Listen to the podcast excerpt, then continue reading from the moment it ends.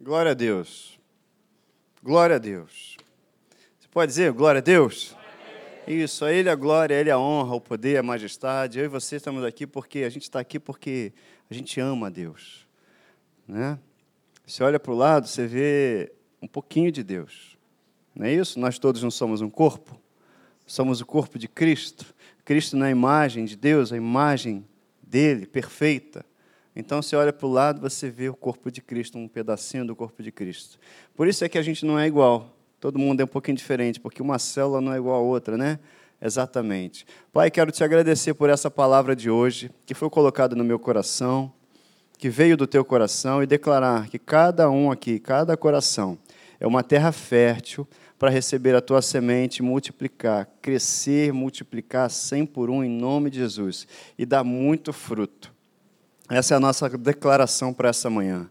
Senhor, nos ensina, abre o entendimento meio de cada um aqui, para compreender, compreender a tua palavra, Senhor, em nome de Jesus. Amém. É isso aí. A gente vai falar, você agora vai ficar com esse monitor aqui da esquerda, a gente vai falar de confissão, continuar falando, na verdade, que gera fé. Confissão, gente, é algo tão importante, tão importante, tão importante não é isso? Por quê? Que, é, como é que a gente sabe que é importante? Que a Bíblia diz para a gente guardar firme a nossa confissão. A Bíblia fala para a gente que a gente recebeu. Como é que você recebeu salvação? Como é que você se transformou numa nova criatura e foi feito filho de Deus? Um dia você creu com o coração, não foi isso? E aí depois que qual o passo seguinte? Você confessou. Você pode abrir sua Bíblia lá em Romanos, no capítulo 10. Ainda não não é esse que eu ainda vou trazer, não, mas em Romanos, capítulo 10, a partir do versículo 8, diz assim, Romanos 10, versículo 8. Porém, que se diz? A palavra está perto de ti, na tua boca e no teu coração. Isto é a palavra da fé que pregamos. Não é uma palavra qualquer, é a palavra da fé que nós pregamos. E aí diz assim, versículo 9: Se com a tua boca, olha só, confessares Jesus como Senhor e em teu coração creres que Deus o ressuscitou dentre os mortos, serás salvo. Porque com o coração se crê para a justiça e com a boca se confessa a respeito da salvação. Então, um dia eu criei, você também creu, amém? E continua crendo, amém? E um dia nós confessamos e vamos continuar? Confessamos. Confissão não é algo para o dia em que eu aceitei Jesus, não.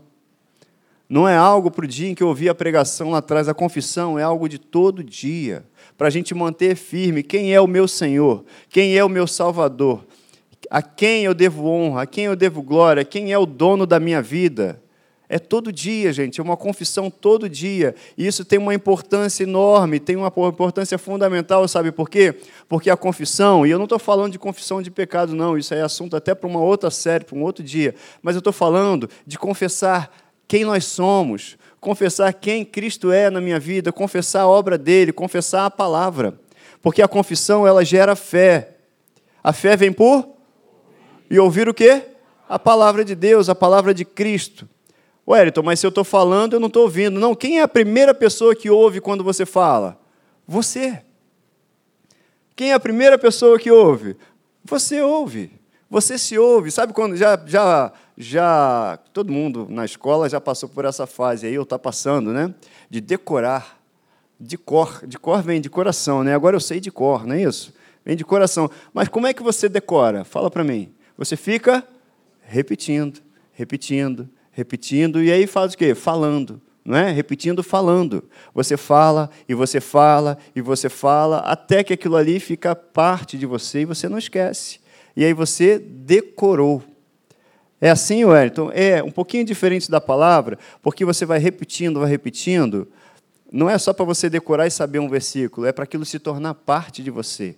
É, de, é confessar, é falar, falar, crendo com o coração. É falar, falar, para manifestar a realização, a realidade, aquilo que já está pronto. Você só não está vendo. Porque nós cremos, você não crê? Se você crê, então começa a falar. Se você crê, então começa a celebrar. Se você crê, então começa a dizer aquilo que você crê. para trazer a manifestação. É, somos eu e você que vamos trazer a manifestação daquilo que já está no mundo espiritual. Deus deu o exemplo e ele fez isso. E não se preocupa com o que você vai dizer. Gente, o milagre, deixa eu dar uma informação para mim e para você. Eu e você não fazemos milagres. Eu e você não produzimos milagres.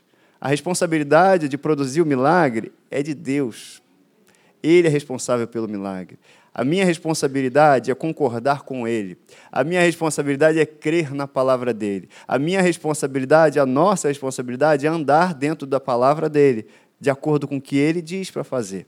E aí a gente vai confiando, e a gente vai confiando e vai sempre andando bem, graças a Deus. Então a confissão, ela gera fé. E eu deixei isso aqui semana passada, vou fazer uma revisão rápida com você. Olha a importância da, do que a gente fala, da nossa língua. O salmista disse assim: De boas maneiras transborda, de boas palavras transborda o meu coração. Ao rei consagro o que compus. A minha língua é como uma pena, a pena de um habilidoso escritor. A importância. Tiago, Tiago fala lá a importância da nossa língua, ele compara, inclusive, como um leme, né? um navio enorme, mas ele muda de direção por causa de uma peça pequena em relação ao seu tamanho, um leme. Um leme muda o curso de um navio. A nossa língua é a mesma coisa, para o bem e para o mal. Aquilo que sai da nossa boca nos alimenta, e aquilo que sai na boca também indica o que nós temos comido, aquilo que nós temos alimentado o nosso coração. É o que sai da minha boca. E o que, que tem saído da nossa boca, das pessoas? O que, que tem saído? A gente tem investido mais tempo com o quê? Falando sobre o quê? Confessando o quê? Confessando a minha real realidade em Cristo Jesus ou confessando uma realidade que está se apresentando para desmentir o que Deus tem falou que fez na minha vida? É muito importante. A palavra de Deus diz para a gente guardar a nossa fé. Por que eu tenho que guardar a nossa fé? Se é algo de precioso, gente, que eu tenho, você tem, é a fé. A gente tem que evitar qualquer risco à nossa fé.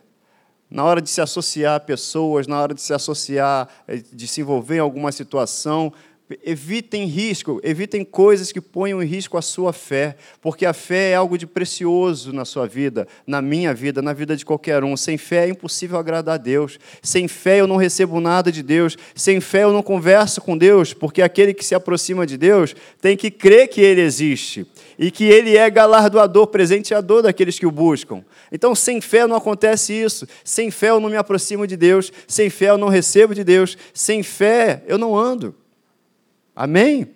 Eu tenho que guardar a minha fé. Você também tem que guardar a sua fé. Esse é o cuidado. A Bíblia fala lá em 1 Coríntios, acho que é 1 Coríntios 11, versículos 5, 6, 7, eu acho que é isso, que fala assim: cuidado com quem você se associa. Cuidado, Wellington, cuidado com quem você se associa. Capítulo 11, 2 Coríntios, então. Eu falei capítulo 5, né? Isso, só para a gente não inventar versículo aqui, que não serve isso, né? É, eu acho.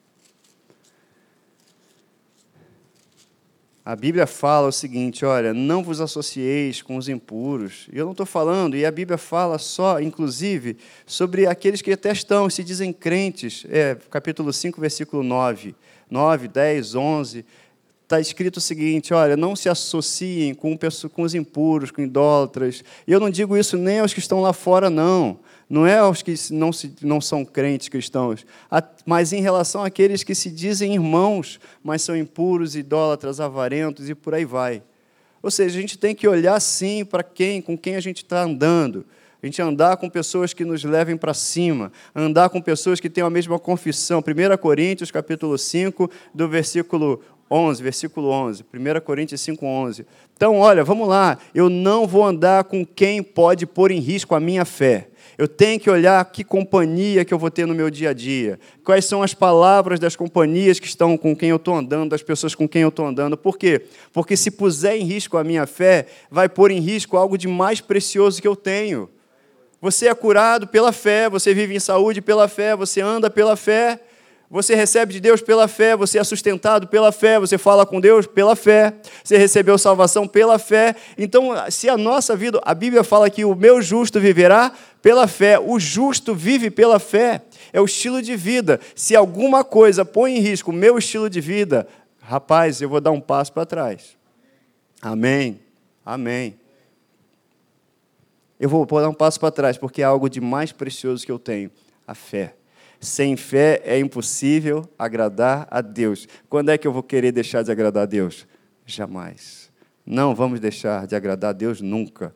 Como é que agrada a Deus? Crendo nele, mantendo a nossa confissão de fé. Amém? Então, olha, a gente vai ver lá em Atos, a gente falou semana passada que as igrejas eram o quê? Fortalecidas na fé. E elas aumentavam em número, mas elas aumentavam por quê? Porque eram fortalecidas na fé. É a fé que produz qualquer coisa que você possa pedir, pensar ou imaginar. É a sua fé. É a fé na pessoa certa, que é Jesus Cristo. Amém? E se a gente falou dos motivos, né, dos motivos para eu manter minha confissão de fé. O primeiro motivo que eu dei semana passada, eu podemos repetir isso aí tranquilo. Confessar fortalece a minha fé. Então, por que, que eu vou confessando? Para fortalecer a minha fé. A primeira pessoa que ouve o que eu falo sou eu mesmo. Então a fé vem pelo ouvir, eu vou falar, eu vou falar, daqui a pouco isso está no meu coração. O Senhor é o meu pastor e nada me faltará. O Senhor é o meu pastor e nada me faltará. E aí vou pensar no que eu estou falando. Vou meditar no que eu estou falando. Caramba, o Senhor é o meu pastor. O pastor cuida da ovelha. Então o Senhor cuida de mim. O Senhor é meu pastor. O pastor guarda, toma conta da ovelha. Então eu estou guardado pelo Senhor. O Senhor é o meu pastor, ele cuida das ovelhas e se ela estiver machucada, ele sara, ele cura ela. Então tá bom, o Senhor é meu pastor, eu sei que qualquer ferida que eu tiver feito, que tiver acontecido no meu corpo, ele vai curar. O Senhor é o meu pastor e nada me faltará. Se nada me falta, Ele me sustenta, Ele é o meu pastor. O Senhor é o meu pastor. E caramba, então eu posso ficar tranquilo e descansar, porque Ele não vai deixar faltar nada.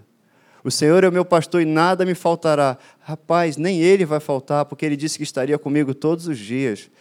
Você entende que um versículo pode render essa oração de gratidão e de confissão de fé? Porque à medida que a gente confessa isso, eu mesmo estou entendendo que ele é o meu pastor.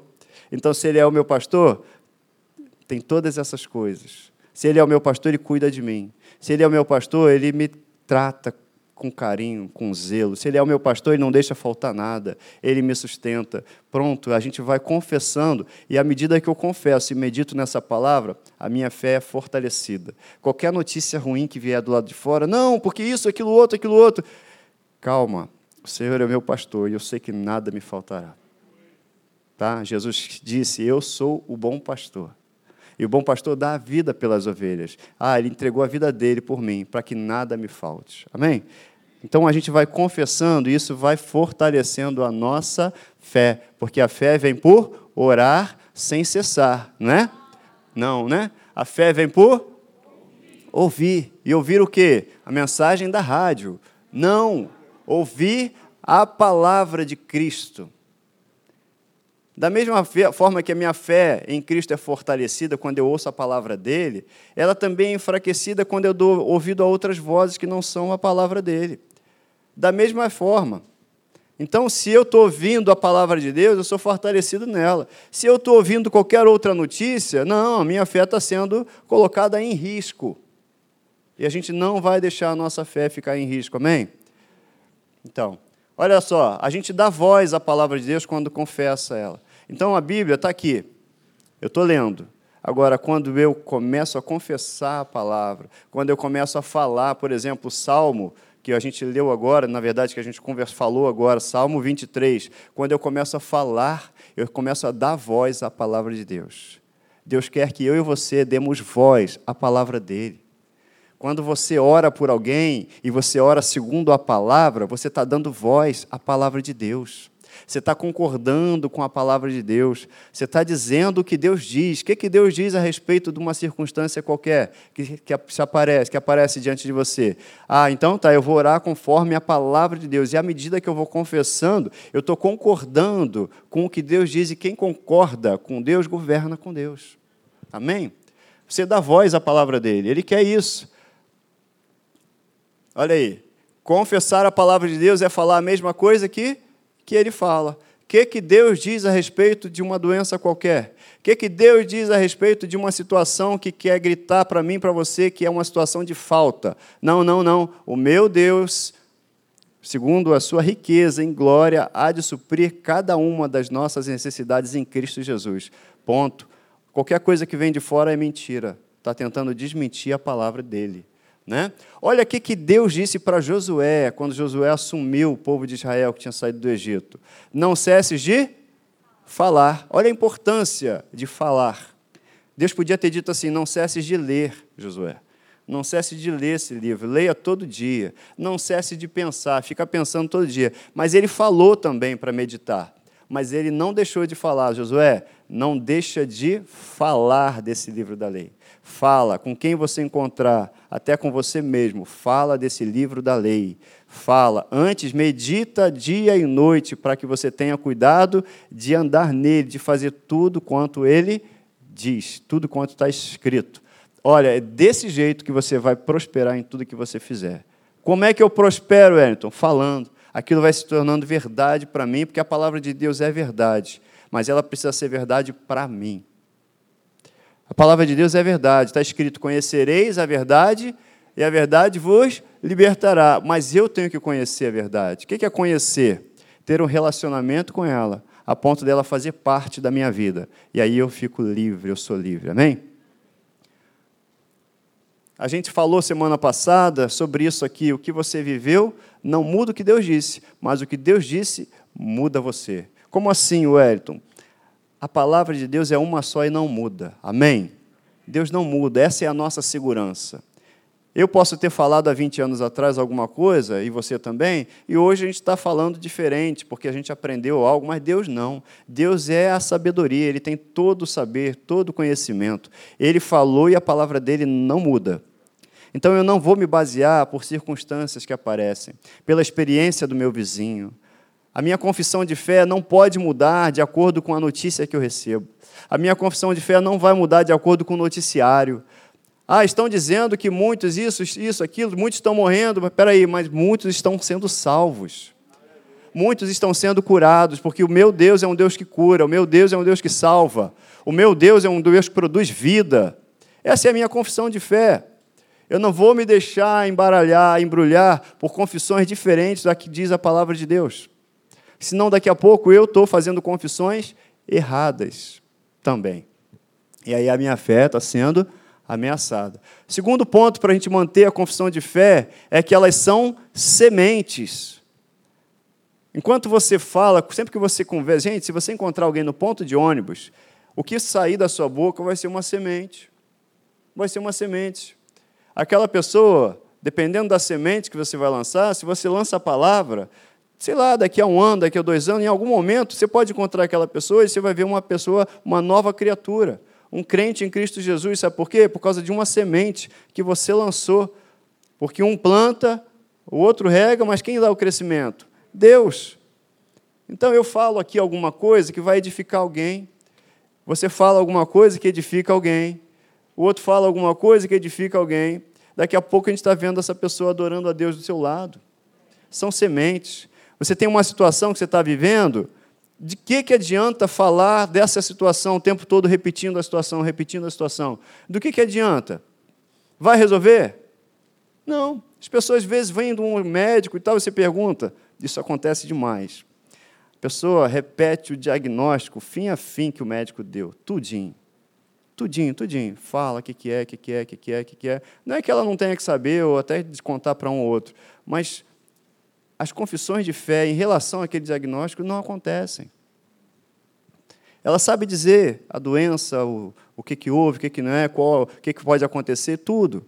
Mas é só isso. Eu recebi esse diagnóstico. Aí agora, o que está dentro de mim? O que, que Deus diz a respeito desse diagnóstico? Não é desrespeitar o médico, não. O médico já diz já, o que ele sabe a respeito daquela situação. O médico já disse para mim, para você, para qualquer um. O médico vai dizer aquilo que ele sabe. Agora, tá bom, o meu passo, o nosso passo é assim, tá bom. Agora, o que, que Deus diz a respeito disso daqui? O que, que Deus tem a dizer, como médico dos médicos, que a palavra dele é remédio, é cura, é vida? O que, que Deus diz? O que, que eu vou colocar na minha boca? Porque se eu ficar falando disso aqui que estão me apresentando, não vai resolver. O que, que vai resolver? Vai resolver eu confessar e jogar sementes. sementes que vão gerar vida, sementes que vão gerar saúde, sementes que vão gerar cura, sementes que vão gerar prosperidade. Esse é o meu trabalho. Eu e você somos semeadores do reino, gente. Nosso trabalho, nossa tarefa é semear e as nossas confissões são sementes. Olha aqui, está escrito lá, Romanos 10, 9, a gente já leu. Se você confessar com a tua boca que Jesus é o Senhor e crer em seu coração que Deus o ressuscitou dentre os mortos, você será salvo. Ou seja, a semente que foi lançada e você confessou e gerou salvação. Olha lá que, que é, é, sementes é, que vão gerar fé também. Quando você fala para alguém, né, é, peça essa direção ao Espírito Santo, para sempre, te, quando te apresentar alguém, te dar a direção do que dizer, de como se portar, do que falar, porque você vai encontrar toda pessoa que você encontra é uma oportunidade de você crescer e de você fazer alguém crescer. Toda pessoa, toda pessoa tem algo para você aprender ali com ela e tem algo para você ensinar a ela também. Toda pessoa. Primeiro, porque você é filho de Deus e tem o Espírito Santo. Você é um agente de transformação de vidas.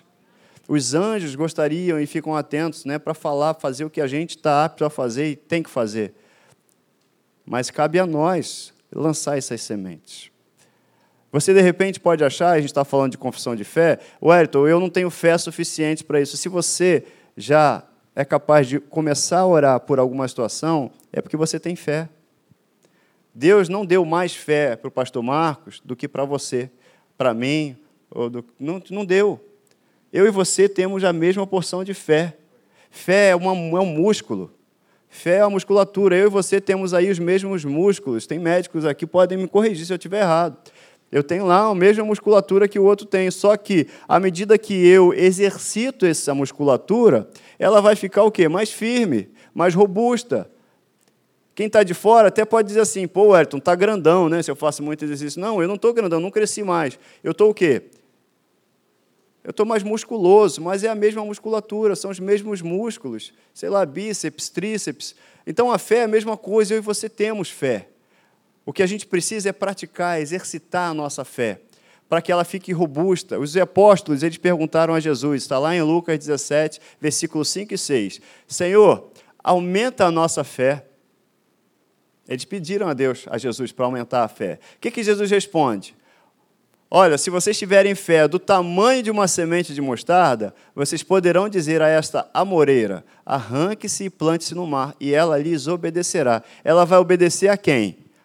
a quem está dizendo. Para começar, olha a importância da confissão de fé. As suas palavras geram mudanças.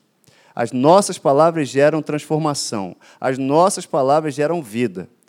Mas Jesus não focou aí em questão de tamanho. Qual o tamanho de fé? Qual a régua para ter fé? Régua para criar um, curar um resfriado? Régua para curar um câncer? O maior milagre que já aconteceu na minha vida e na sua vida foi qual? Quando a gente foi salvo, a gente foi transformado em uma nova criatura a gente foi feito filho de Deus. Esse foi o maior milagre. Se tivesse essa coisa de tamanho de fé, ali seria o pico da nossa fé. Porque ali você foi transformado, você estava morto, e aí passou a viver. A gente cantou isso hoje. Você foi ressuscitado com Cristo. Esse foi o maior momento, o ápice da minha vida e da sua vida. Se a gente for falar. Esse momento nós nos tornamos a habitação do Espírito Santo. Jesus não estava focando na questão de tamanho, mas na continuidade da fé na ação da fé. Sabe, os discípulos falaram: aumenta a nossa fé, Jesus. E aí, na, trans, na, mensagem transformada, aqui na minha linguagem, seria o seguinte: pessoal, olha só, esquece esse negócio de tamanho. Tá? Mesmo com a visão que vocês têm de tamanho, vamos focar o seguinte: na ação que a sua fé tiver. Qualquer tamanho que você imagine que ela tenha, se você tiver fé, você vai dar uma ordem e as coisas vão acontecer. Não interessa essa coisa de tamanho se você tiver fé, ainda que já que você está pensando em tamanho, se for do tamanho de um grão de mostarda, você vai falar e vai acontecer. A situação vai te obedecer se você tiver fé. Fé é para ser mantida, gente. Fé é para ser fortalecida. A Bíblia fala em fortalecer a fé. Aumenta a nossa fé, vou ter mais fé, senão a gente vai começar a cair numa armadilha de pedir para o irmão Ciclano, Beltrano, Ciclano, orar por mim, porque ele tem mais fé. A Bíblia fala que Deus não tem filho preferido. Ele não faz acepção de pessoas. Ele me ama, te ama da mesma forma. a, a porção que ele repartiu de fé, ele repartiu a porção de fé para mim e para você. Amém? Você está entendendo isso? Não é tamanho de fé, mas a duração da minha fé. Uma pessoa que teve muita fé, entre aspas, há 15 anos, mas se desviou da palavra, de que adiantou? De que adianta? Eu tenho que ter fé ontem, preciso ter fé hoje, preciso continuar tendo fé amanhã, e até Jesus voltar, porque ele vai voltar e a palavra dele diz assim, diz assim, encontrarei fé quando eu voltar. Ele não diz encontrarei muita fé, grande fé. Ele só quer encontrar gente crendo. E eu comecei crendo, amém? Você também? Vai continuar crendo, amém? A tua experiência de ontem foi boa, foi legal, mas hoje você precisa queimar mais um combustível de fé. Amanhã você vai precisar queimar mais um combustível de fé. E a fé que você tinha ontem, você tem que continuar tendo amanhã e depois e depois, até Jesus voltar. Então, o foco de Cristo não é em tamanho de fé, mas na ação da fé. Na fé que gera uma mudança de comportamento. Eu creio em Cristo, então eu vou viver para Cristo. Comportamentos que eu tinha antes, eu agora vou falar, Pai, eu quero viver de outro jeito como é que eu vivo? Como é que eu ando agora? Palavras que eu falava antes, não falo mais. É mudança de comportamento gerados pela fé. Essa frase aí, se oramos o problema, temos o problema. Se oramos a resposta, a gente tem a resposta. Por causa da importância da confissão de fé, é que a gente mantém às vezes um problema ou já traz de volta, traz logo a resposta. Gente, a nossa oração, e nós aprendemos e vamos continuar aprendendo a orar, a nossa oração não é para apresentar a Deus um problema mais. Eu e você estamos crescendo. A gente pode até apresentar as nossas súplicas a Deus, como está escrito lá em Filipenses. Mas a gente apresenta já com oração de gratidão. A gente apresenta é a palavra dele. Se eu vou orar por alguém que está doente, enfermo, como é que eu vou orar? Eu não vou apresentar para ele uma doença, porque eu vou apresentar para ele uma palavra que já foi dada em relação àquilo. Senhor Jesus, essa pessoa está aqui, mas a tua palavra diz que Jesus Cristo levou sobre si as enfermidades. A tua palavra diz que se nós orarmos em concordância, aquilo se realiza. A tua palavra diz que nós podemos pedir qualquer coisa crendo no teu nome e vamos receber. Eu apresento a palavra dele e quando eu começo a apresentar a palavra dele, eu oro a resposta, eu não oro o problema. Se eu oro o problema, eu tenho problema. Se eu oro a resposta, eu tenho a resposta. Se eu falo o problema, eu tenho problema. Se eu repito o problema, eu tenho problema. Se eu repito a palavra de Deus, eu tenho a solução. Se eu repito a palavra de Deus, eu tenho vida. Se eu falo a palavra de Deus, eu tenho cura. É isso que o povo de Deus precisa entender e a gente precisa praticar. A orar a solução, porque a solução já está aí, a palavra de Deus não volta para ele vazia. Quando nós mandamos para Deus a palavra dele, eu mando para Deus recheada de fé, a minha fé crendo na palavra dele. Senhor, olha só, a tua palavra veio até a mim, veio aqui e me disse isso. Eu estou devolvendo para ti a tua palavra, e a tua palavra está indo para ti com a minha fé, crendo na tua presença, crendo no teu amor, crendo na tua palavra. Eu creio na tua palavra. Deus vai olhar a palavra dele misturada com a minha fé, tem resposta. Deus vai olhar a palavra dele misturada com a sua fé, tem resposta. Porque a palavra não volta para ele vazia. Muita gente, você vai perguntar para muita gente, é natural, acontece. Às vezes a gente vai estar tá tão no, tão no mecânico. Não, a palavra de Deus não volta vazia, não volta vazia, mas o que está escrito é que a palavra de Deus não volta para ele vazia. E quem é que devolve a palavra dele para ele? Você, eu. Porque a palavra dele foi dada para quem? Para nós. Então, se tiver que devolver para ele, a tarefa é nossa de devolver a palavra para ele vazia. Eu enviei a minha palavra para você. Agora me devolve a palavra. Como é que você vai me devolver a palavra? Cheia de fé, crendo nela. Não tem coisa que, dê, que alegra mais o coração de Deus. É a gente crer nessa palavra. Amém? E os dois pontos que eu tinha falado domingo passado, né, eu tinha falado dois pontos. O primeiro você é, primeiro que a importância da confissão da fé, primeiro que ela fortalece a nossa fé.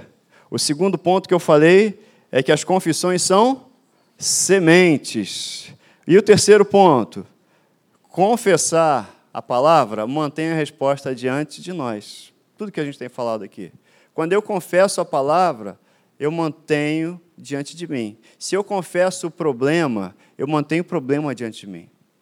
Ah, Wellington, você está negando realidade? Wellington, você está. Não, não estou negando nada. Só que, então você fica falando só da cura, só do. É isso, eu vou falar o quê? Da doença? Eu vou falar do problema? Vai adiantar? Vai resolver também? Não vai resolver, mas vai resolver falar da cura, vai resolver falar da, do, do da, da provisão, vai resolver falar da alegria, vai resolver falar da salvação, isso vai resolver. Então, quando eu confesso a palavra, eu mantenho a resposta diante de mim. Eu não me esqueço de que Deus já providenciou o que precisava. O mundo está aí para distrair a gente, pessoal. Está aí, o inferno distrai a gente. Você é filho, você é herdeiro, cordeiro com Cristo, você é mais que vencedor, as coisas velhas já passaram e tudo se fez novo. Amém? Alguém diga aleluia as coisas velhas já passaram e tudo se fez novo e você sai daqui confessando, mas daqui a pouco vem algum pensamento de acusação, alguma voz que tenta lembrar você do passado. E se a gente der bobeira, a gente cai. A gente se distrai. E vai achar que não é digno, que não é justo, que eu não, mere... eu não sou merecedor. Mas ninguém fez nada, Jesus não fez nada porque eu merecia. Jesus não fez nada porque eu era bacana, que eu era legal. Ele fez porque ele me amou e ponto. Ele quis me abençoar, ele quis te abençoar. Eu quero te abençoar, Wellington. Eu quero te abençoar, Marcos, Cristina. Eu quero te abençoar, Carlos. Eu quero te abençoar. Eu te Por quê? Mas por quê? O que, eu fiz? Nada. Eu te amei. Eu te amo. Sabe quando você ama alguém e você tem prazer em ver essa pessoa bem? Todo mundo tem essa experiência. Sabe quando você ama e, vê, e, e tem prazer em ver essa pessoa sorrindo? Todo mundo tem essa experiência. Foi por isso que ele nos deu tudo que ele nos deu, por isso que ele fez tudo que foi feito. Agora, se eu não mantenho essa confissão, eu começo a me afastar disso, a perder de vista isso. E eu posso me distrair. Confessar é importante por quê? Porque eu mantenho a resposta perto de mim. A palavra de Deus é a resposta. E ela já está perto de mim, no meu coração e também na minha boca. Então, se ela está na minha boca, o que é para fazer? Falar, falar, falar. Ah, deixa eu pensar alguma o que quiser de você. Deixa que pense, que fale, que digam. Está repreendido hein, na música aí, pode.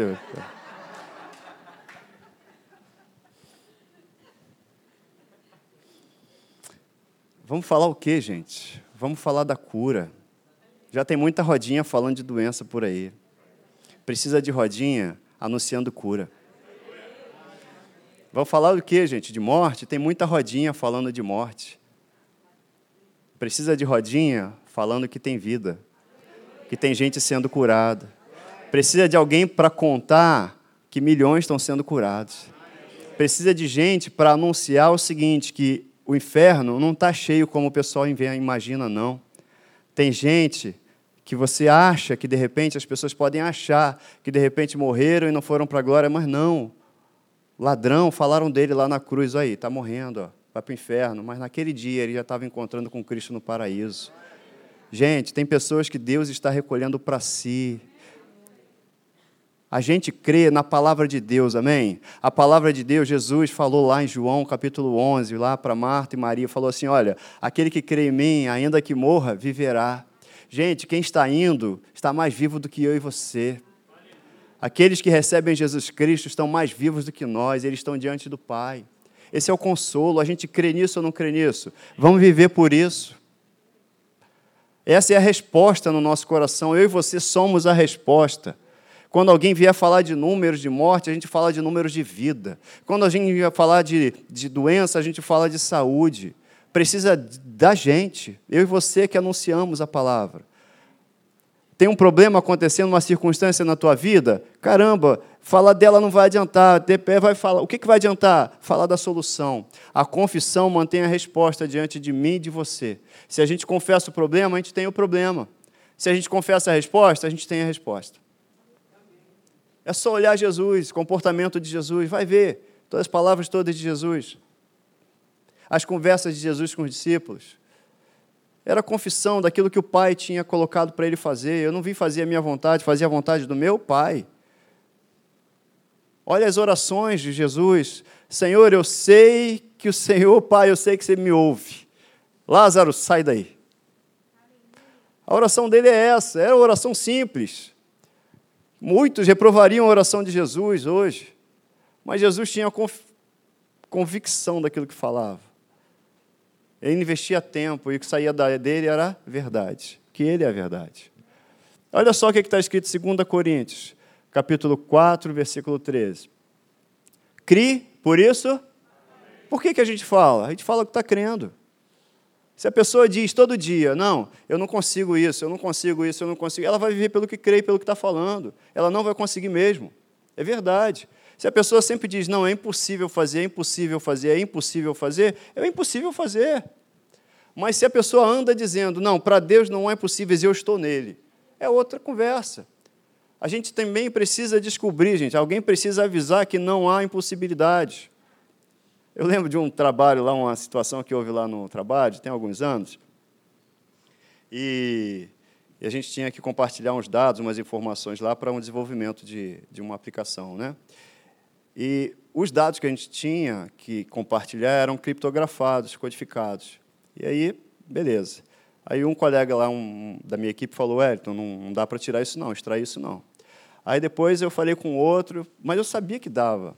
Sabia que dava. E eu falei com outro, falei, não dá não, cara, não dá para fazer não. Falei, caramba, eu tenho que achar alguém que não saiba que é impossível. Né? É isso, a gente precisa achar alguém que não saiba que é impossível. E aí eu tinha lá na, na minha equipe também, toda equipe tem né, aquele cara que é, é o nerd, né, o cara que sabe lá no beat, lá, que conhece bem.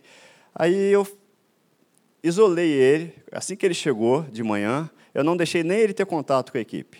Nem deixei ele chegar, dei bom dia para ele, falei, cara, chega aqui, chega aqui. Aí, conversa aqui comigo, aqui, rapidinho. Aí, veio aqui no, no meu equipamento, no minha, meu computador. Olha, eu estou precisando disso aqui. Eu sei que dá, cara, mas eu não sei fazer. Mas eu sei que dá para fazer. Você acha que dá isso aqui, tá, para fazer, extrair esses dados? Aí ele olhou, olhou, falei, cara, eu vou, vou, vou dar uma olhada e, e vou ver o que, que eu consigo fazer, sim. Eu não deixei ele se misturar com ninguém. Eu falei, senta aqui, traz teu notebook, senta aqui. Olha, isso era cedo, era assim, ele tinha chegado por volta de nove, talvez. Deu antes, um pouquinho do almoço, ele, Wellington, Wellington. Aí fui lá, cara, consegui. Consegui. Falei, poxa, rapaz, sabia que dava. Ele, é, não, deu sim. Deu. Mandamos isso aí para outra empresa que ia fazer o projeto com a gente. E aí depois eu chamei a equipe e falei, cara, olha só, tá vendo? Dava para fazer. Eu só precisava achar alguém que não sabia que era impossível. E aí, que lição que eu tiro disso, que a gente tira disso? Primeiro, que eu não deixei ele ter contato com pessoas que iam dizer para ele que era impossível. Porque se alguém chega e fala para ele, cara, já tentei, não dá, já ia baixar a expectativa. Se alguém diz para ele assim, cara, também tentamos, não, é impossível. Segundo ponto, né? Além de guardar, eu tive que guardar a fé dele, olhando, comparando isso, né? para ele não, não ser contaminado. E segundo, eu não disse também para ele que não dava, que já tinha tentado, que. Não, cara, você consegue isso aqui, ó, eu sei que dá. Eu não sei fazer, mas eu sei que dá. É isso que a gente diz para Deus. Eu não sei, mas eu sei que você pode. Eu não sei fazer, mas eu sei que você consegue. Não tem impossíveis para ti. Sabe? Então, a gente fala aquilo que a gente crê, a gente apresenta para Deus é a nossa fé, a gente apresenta para Deus a nossa confissão. Olha só, eu fiz essa. Alguém pode dizer assim, Wellington, é a realidade está se apresentando para mim. A realidade está batendo a minha porta. Mas a realidade, ela na verdade, ela está tentando desmentir aquilo que Deus diz. E se a verdade, que é a palavra de Deus, está pequenininha para mim, a realidade vai ficar maior. Mas à medida que eu vou confessando, confessando, confessando, a realidade vai se tornando menor, porque a verdade vai se tornando maior. E à medida que eu vou confessando a verdade, ela vai ganhando espaço, vai ganhando espaço e vai tomando espaço da realidade, até que fique só a verdade. Entendeu? A verdade molda a realidade. É uma questão de confessar, mas se a verdade ainda está lá no cantinho, a realidade vai ficar grande. À medida que a verdade vai tomando espaço na minha vida, ela vai tomando todo o espaço da realidade. E aí vai ficar só a verdade. Só a verdade. Amém? Vou parar por aqui. É, a Bíblia fala em Efésios, no capítulo 5, Cinco, não. Quatro. Ah, eu vou continuar, vou continuar, vou continuar. Está escrito assim, Efésios 6, 24, 25. Cada um de vocês deve abandonar a mentira e falar o que para outro? A verdade. Falar a verdade. Se alguém vem dizer para mim, para você, sobre doença, doença é uma verdade ou é mentira? É, mentira, né? Não é isso? O que é a verdade? Saúde. Se alguém diz para mim assim, não tenho paz, estou ansioso, isso é uma mentira de Satanás. O que é a verdade? Paz é verdade? Alegria é verdade? O que mais que é verdade? Sustento é verdade? Tudo isso é verdade. O amor é verdade?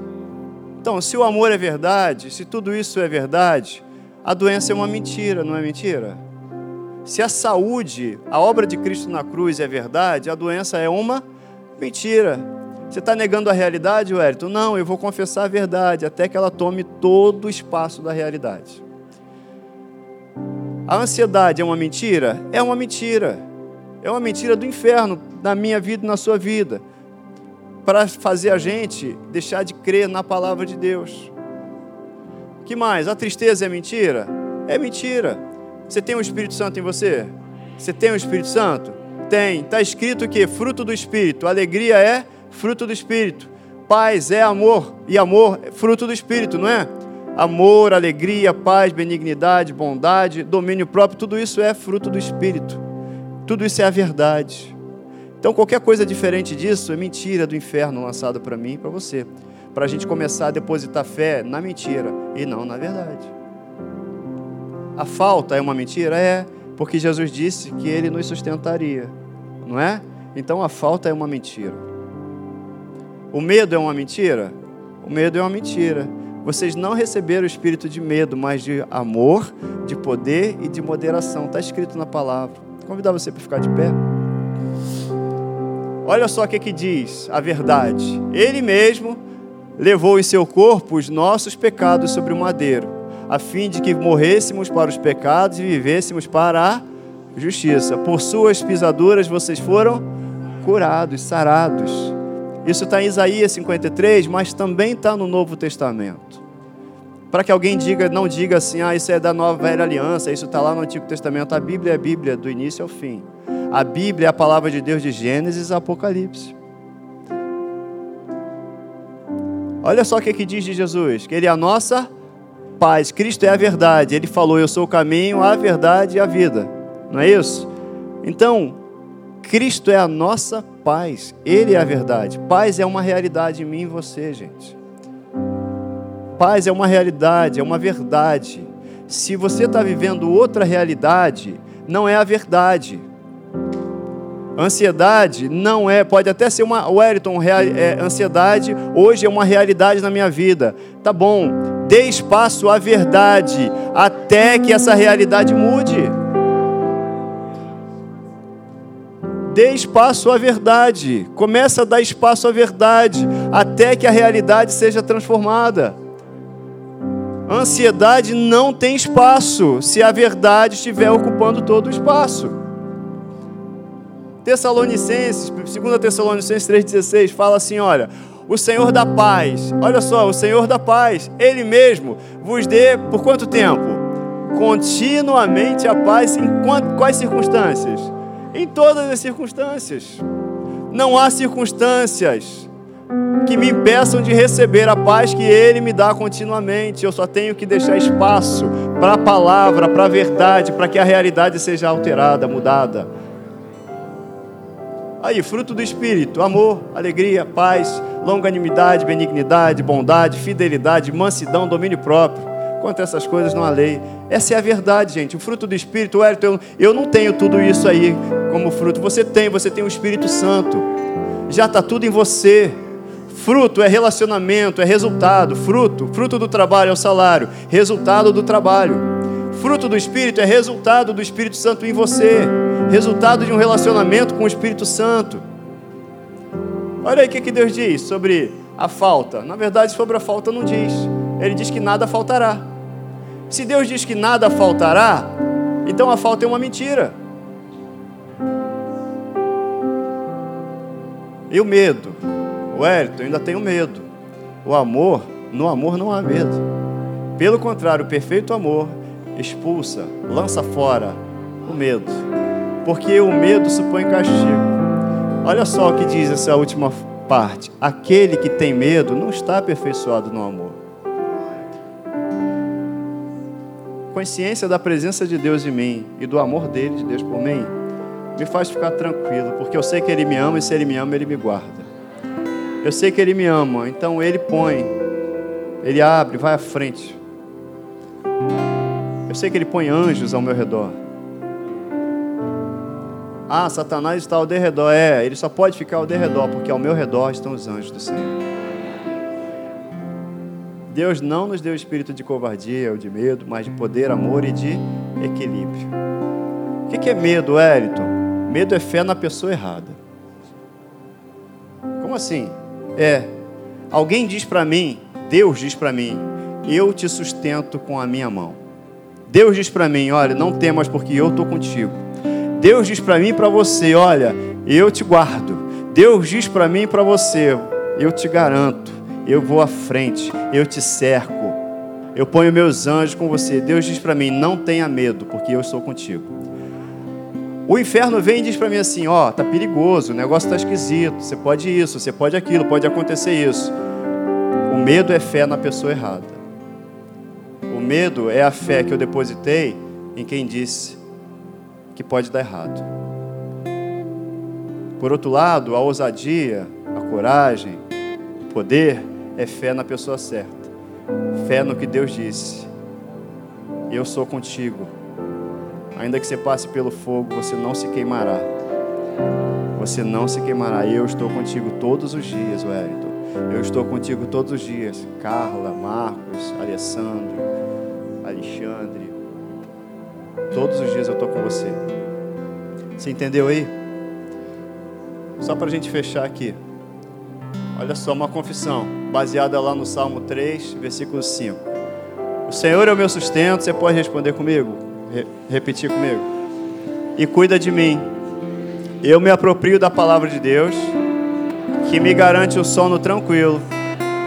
Posso me deitar em paz e logo pegar no sono, pois sei que o Senhor me sustenta e me guarda enquanto durmo. O meu Deus é rico, dono do ouro e da prata dono do universo. Sou filho, herdeiro, juntamente com Cristo, e estou em Cristo. Portanto, cada uma das minhas necessidades serão supridas por Ele em Cristo Jesus. Amém? Aleluia.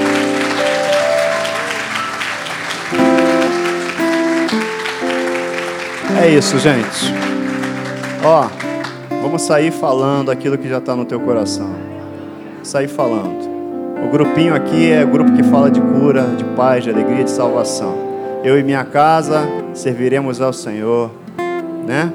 Pronto. Pai, muito obrigado por essa manhã. Você que está em casa também, não deixe de confessar a palavra de Deus, hein? Obrigado por essa manhã em que a gente aprendeu a importância da confissão. Muito obrigado, porque as palavras certas, que é a tua palavra, Mantém diante de nós a solução. Mantém de perto a tua promessa. Mantém, Senhor, a tua palavra, Senhor, diante de nós. Não nos deixe esquecer que nós somos filhos, que já está tudo pronto. E a gente agora, Senhor, vai treinar isso, de te devolver a tua palavra misturada com a nossa fé. Muito obrigado, Senhor, por ser a nossa palavra, por ter enviado Jesus Cristo e ter feito a obra de Cristo, a obra na cruz, que nos permite ser filhos e a gente poder falar contigo, te chamar de Pai. Muito obrigado. Eu declaro uma manhã abençoada para cada um dos meus irmãos. Declaro um dia abençoado, um domingo em família maravilhoso. E Senhor, muito obrigado por nos dirigir em todas as palavras. Eu declaro cura, Senhor, no meio do teu povo. Declaro, Senhor, saúde plena, abundante, da ponta dos pés à cabeça Declaro saúde plena. Declaro em nome de Jesus revelação do teu amor da tua graça e do teu poder, para a tua glória, para o teu louvor, em nome de Jesus. Amém. Aleluia. Deus te abençoe, te dê um domingo maravilhoso. Os visitantes, a gente vai ficar muito feliz em te receber lá no espaço visitantes, tá bom? Deus te dê um domingo maravilhoso.